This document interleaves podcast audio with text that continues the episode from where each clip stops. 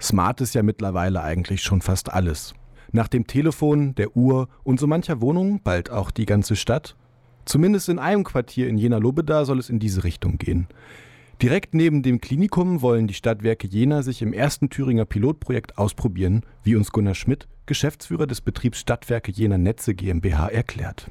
Das Projekt ist für uns vor allen Dingen eine Möglichkeit, Prozesse zu testen, Ideen auszuprobieren, um vielleicht auch äh, Menschen länger in ihren Wohnungen zu halten. Durch ganz einfache Möglichkeiten. Das wäre natürlich ein toller Erfolg, äh, den wir dann auch gern, wenn es funktioniert, über Jenas Grenzen hinaus oder auch über die Grenzen von Lobeda hinaus weiter etablieren wollen. Aber was machen Stadt und Quartier eigentlich smart? Keine einfache Frage, denn auch wenn das Smart City-Konzept der Trend- und Sammelbegriff für fast alle innovativen Ideen der Stadtentwicklung ist, variieren die Vorstellungen darüber, was die Smartheit einer Stadt eigentlich ausmacht. Wesentlicher Indikator dafür seien die Entwicklungsbereiche in Nachhaltigkeit, Technologie, Ökonomie, Infrastruktur, Partizipation oder Gesundheit, wie die Referentinnen der von der Konrad-Adenauer-Stiftung organisierten Veranstaltung Smart City – Wie soll das Jena der Zukunft aussehen? erklären.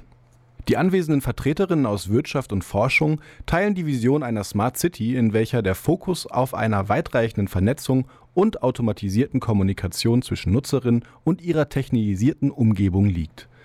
Ein Prozess, der unter dem Stichwort Internet der Dinge oder IoT gefasst wird. Ob automatisierte Routenerfassung für den Weg zur Arbeit, Optimierung von Wärme, Licht und den gesamten Energiehaushalten, digitalisierte Bürgerbeteiligungsverfahren, Essensbestellungen durch den Kühlschrank oder eine automatische, er oder eine automatische Erkennung und Intervention bei lebensbedrohlichen Situationen durch die Wohnzimmerelektronik. Den Potenzialen sind im Prinzip keine Grenzen gesetzt. Und so verlockend einige dieser Möglichkeiten auch klingen mögen, wecken sie auch neue Gefahren. Denn wer sorgt für die Sicherheit dieser hochsensiblen Daten und wer garantiert einen verantwortungsvollen Umgang? Können wir ausschließen, dass wir nicht zum Objekt der uns umgebenden Objekte werden? Und können wir uns diesem technischen Fortschritt überhaupt noch entziehen, wenn eine entsprechende Infrastruktur erst einmal geschaffen ist und zu einer neuen Normalität wird? All das sind Fragen, die ernst genommen sein wollen. Zumindest in Bezug auf das nun startende Projekt in Jena-Lobeda versichert Geschäftsführer Gunnar Schmidt, dass die rechtlichen und moralischen Implikationen des Projektes sehr ernst genommen werden. So sei auch projektintern ein wesentlicher Diskussionspunkt gewesen, ob es überhaupt Menschen gäbe, die in solch gläsernen Wohnungen leben wollten. Ich wollte es heute nicht für mich und möchte nicht überwacht werden.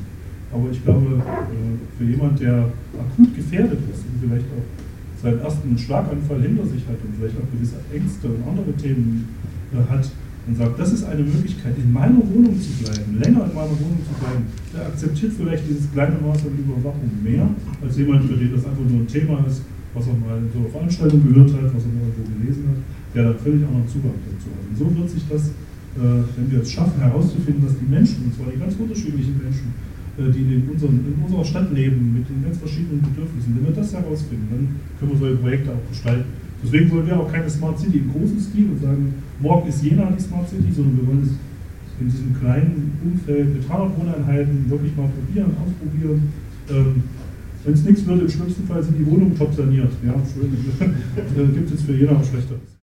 Die neue Art des Wohnens, wie sie die Stadtwerke auf ihrer Website ankündigen, soll sich neben den Bereichen Energie, Mobilität, Wohnen und Freizeit insbesondere mit Fragen der Gesundheit beschäftigen weshalb das Projekt auch für gesundheitlich gefährdete oder ältere Personen besonders interessant sei.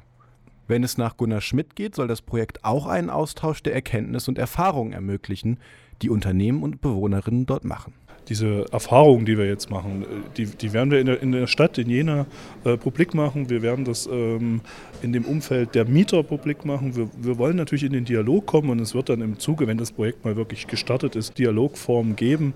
Und äh, unsere Idee ist natürlich auch in der Region, dort um das Quartier, so eine Art Showroom zu etablieren. Der ist eine gute Gelegenheit, eine gute Möglichkeit, ähm, alle interessierten Bürger abzuholen und einfach mal die Themen zu erklären. Das ist so eine der Visionen, die wir auch äh, dafür haben, um die Öffentlichkeit da mitzunehmen an diesem Punkt. Die sehe ich sehr, sehr wichtig an.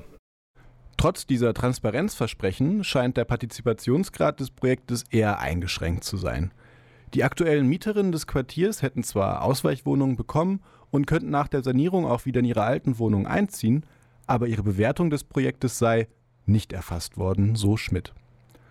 Offen bleibt also nicht nur die Ausarbeitung der angesprochenen moralischen, technischen und rechtlichen Herausforderungen, sondern auch die Frage, wie das Projekt das Leben im Quartier verändern wird. Ein Aspekt, den auch Geschäftsführer Schmidt betont und gerne im Projekt integriert sehen möchte. Wir hatten die ersten Termine und es gibt jetzt bald einen Workshop mit verschiedenen Fachbereichen. Äh, Informatik, Soziologie, Betriebswirtschaft, Marketing ist für uns auch natürlich im digitalen Geschäftsmodell interessant. Und mein ganz persönlicher Fokus wäre die Soziologie, nämlich wie so eine Art Begleitforschung über so ein Projekt zu legen und es wirklich zu betrachten, wie wie muss man so ein Leben denn gestalten? Was macht das mit den Menschen? Und daraus dann ganz wichtige Schlüsse für die Zukunft zu ziehen. Im smarten Quartier Lobeda steckt also auch eine ganze Menge Potenzial und ist damit einen genaueren Blick sicher wert. Ob und wie smart die fortgeschrittene Technisierung der Stadt tatsächlich ist, wird aber nur die Zukunft zeigen.